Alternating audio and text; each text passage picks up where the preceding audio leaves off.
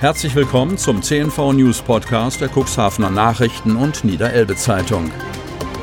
In einer täglichen Zusammenfassung erhalten Sie von Montag bis Samstag die wichtigsten Nachrichten in einem kompakten Format von sechs bis acht Minuten Länge. Am Mikrofon Dieter Bügel. Dienstag, 14. Juli 2020. Thomas Lötsch verlässt die Wirtschaftsförderung. Kreis Cuxhaven. Nach rund zehn Jahren verlässt Wirtschaftsförderer Thomas Lötsch den Landkreis Cuxhaven. Der 44-Jährige wechselt zum 3. August nach Sachsen-Anhalt. Im Landkreis Stendal in der Altmark wird er den Posten des zweiten Beigeordneten in der Kreisverwaltung übernehmen. Beigeordnete sind vergleichbar mit den Dezernenten in niedersächsischen Kommunalverwaltungen. Seine künftigen Arbeitsschwerpunkte im ländlich geprägten Stendal, einem Landkreis mit rund 2,4 Millionen Quadratkilometern Fläche und etwa 111.000 Einwohnern, werden Wirtschaft, regionale Entwicklung und Infrastruktur sein. Bereits Anfang April fiel die Entscheidung für Lötschs Bewerbung im Stendaler Kreistag. Mit seiner eigenen Entscheidung hatte sich Thomas Lötsch indessen einige Zeit gelassen. Doch nun ist er davon überzeugt, dass die Zeit für seinen Wechsel reif ist. Das ist der richtige Moment für eine Weiterentwicklung, so der 44-Jährige. Meine Zusage an Stendal ist keine Entscheidung gegen die Wirtschaftsförderung oder den Landkreis, sondern eine für mehr Verantwortung.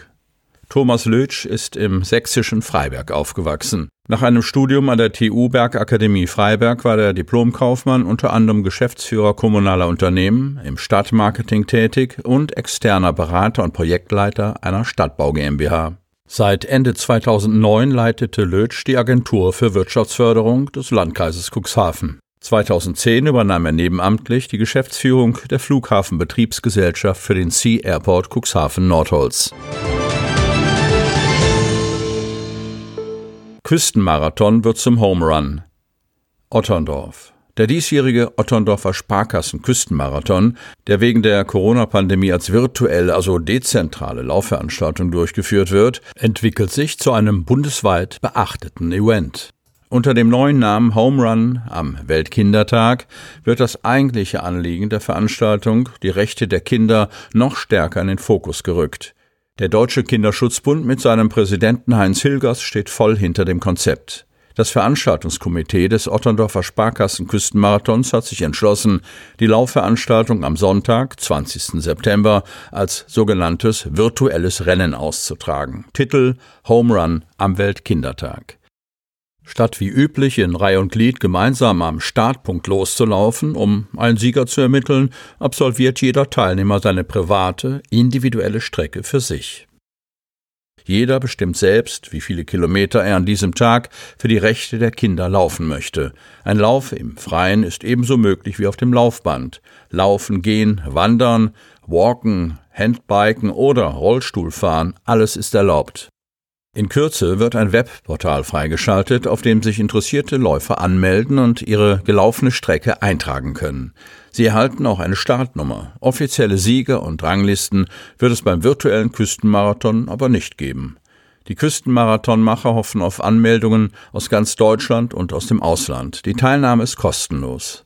Der Veranstalter und die ausrichtenden Vereine des Otterndorfer Home Runs bitten aber um Spenden, die in Kinderprojekte fließen. Niedersachsen setzt weitere Lockerungen um. Kreis Cuxhaven. Nach aktuellem Stand sind im Landkreis Cuxhaven nur noch vier Personen an einer Coronavirus-Infektion erkrankt. Landrat Kai-Uwe Bielefeld bezeichnet die Gesamtlage als ruhig und überschaubar. Gegenüber Freitag gab es über das Wochenende und am Montag keine Veränderung bei den Neuinfektionen. Insgesamt gibt es 376 Infizierte. Zwei Personen werden im Krankenhaus betreut, eine intensivmedizinisch. In den zurückliegenden sieben Tagen gab es nur eine Neuinfektion. Deshalb steht die Infektionsquote, die den Wert der Neuinfektion pro 100.000 Einwohner über sieben Tage bemisst, weiterhin bei 0,5. Die neue Corona-Verordnung des Landes ist am Montag in Kraft getreten. Danach dürfen Heimbewohner und Krankenhauspatienten wieder von mehr als einer Person besucht werden. Jugendreisen sind in Gruppen bis zu 50 Personen erlaubt. Behinderteneinrichtungen können wieder alle Plätze zur Verfügung stellen. Mannschaftssport ist mit bis zu 30 Personen zulässig. 50 Personen dürfen zuschauen, sind Sitzplätze vorhanden, sogar 500. Alter Fischereihafen. Genehmigungsbehörden beanstanden Häufung von Einzelhandel am Nordseekai. Cuxhaven. Bedenken zweier beteiligter Genehmigungsbehörden machen eine Überarbeitung der Bauleitplanung für den alten Fischereihafen in Cuxhaven und eine erneute Auslegung der Unterlagen notwendig. Eine mehrmonatige Verzögerung wird die Folge sein. Statt vor der Sommerpause rechnet Oberbürgermeister Uwe Sandja jetzt erst zum Jahresende mit einem erfolgreichen Abschluss des umfangreichen Bauleitplanverfahrens und damit für Baurecht für den AFH. Über 1000 Seiten umfasst die Ratsvorlage inzwischen. Die Hintergründe erläuterten Santja und Baudezernent Martin Adamski am Montag. Mit dabei war Investor Norbert Plambeck. Der ist zwar enttäuscht, dass es nun noch einmal länger dauert, aber gleichzeitig interessiert daran, dass das Verfahren rechtssicher zu Ende gebracht wird. Wir sind jetzt im Endspurt und müssen aufpassen, dass wir nicht den Sieg verstolpern veranschaulichte Santja die neue Lage. Es gehe darum, dass nun alle an einem Strang ziehen müssen, um das für die Stadt einmalige Projekt erfolgreich auf die Schiene zu setzen. Santja will deshalb als nächstes eine Realisierungsgruppe installieren, bestehend aus Vertretern aller beteiligten Behörden und Interessengruppen sowie der Politik und des Investors, die die notwendigen Planungen noch zielgerichteter und abgestimmter als bisher vorantreibt. Das sind wir dem Investor schuldig, so Santja. Die aktuelle Verzögerung liegt im Planungsrecht begründet. In der Sache geht es um Flächen für Einzelhandel im Bereich des Nordseekais.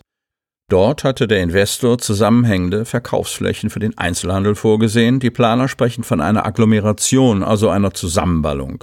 Nach Auffassung des Landkreises Cuxhaven und des Amts für regionale Landesentwicklung in Lüneburg sei dies mit der Landesraumordnung nicht vereinbar, weil der AFH außerhalb der zentralen Versorgungsbereiche Innenstadt und Schillerzentrum liegt. Als Lösung wird eine Auflockerung in der Nutzung favorisiert, ohne dass es dabei zu einer Reduzierung der geplanten Einzelhandelsflächen kommt.